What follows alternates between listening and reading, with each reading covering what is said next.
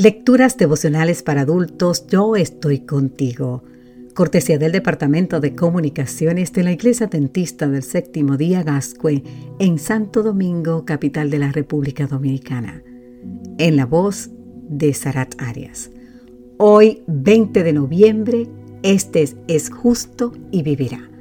Ezequiel 18:9 nos dice que camina en mis ordenanzas y guarda mis decretos a fin de actuar rectamente. Este es justo y vivirá, dice Jehová el Señor. Francis Schaeffer estaba presentando una alocución ante un grupo de abogados y les preguntó, ¿qué no debe faltar en una oficina de abogados? Tras intercambiar algunas ideas con los letrados, les lanzó otra pregunta. ¿Qué han hecho ante el Tribunal Supremo últimamente? Uno de los que se sintieron motivados a examinar su vida y su trabajo al oír esa pregunta fue el abogado Jones Whitehead. La idea de que tendría que comparecer ante el Tribunal Supremo indujo a John a fundar el Instituto Rutherford una entidad jurídica que atiende de forma gratuita a los que se sienten que sus derechos han sido vulnerados.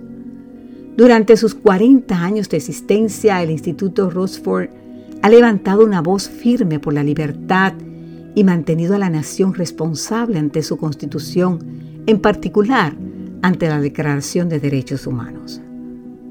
Si hay algo que las escrituras expresan con claridad, es que llegará el día en que todos tendremos que dar cuenta delante del juez del universo. Cuando ese juez se siente en su tribunal, los libros serán abiertos y Dios traerá toda obra a juicio juntamente con toda cosa oculta, sea buena o sea mala.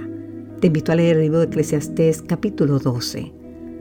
Pablo señala en Romanos 2.16 y Romanos 14.10 que Dios juzgará por Jesucristo los secretos de los hombres y que todos compareceremos ante el tribunal de Cristo.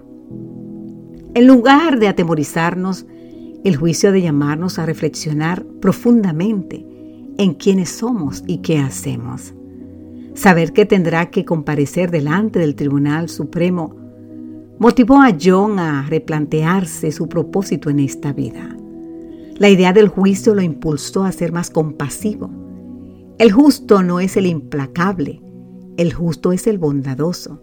Así lo dice Ezequiel, el hombre que es justo, que actúa conforme al derecho y la justicia, no oprime a nadie, sino que al deudor devuelve su prenda, que no comete robo alguno, que da su pan al hambriento, y cubre con vestido al desnudo, que no presta con interés o con usura, que no retrae su mano de la maldad y practica verdaderamente la justicia entre unos y otros, que camina en mis ordenanzas y guarda mis decretos a fin de actuar rectamente.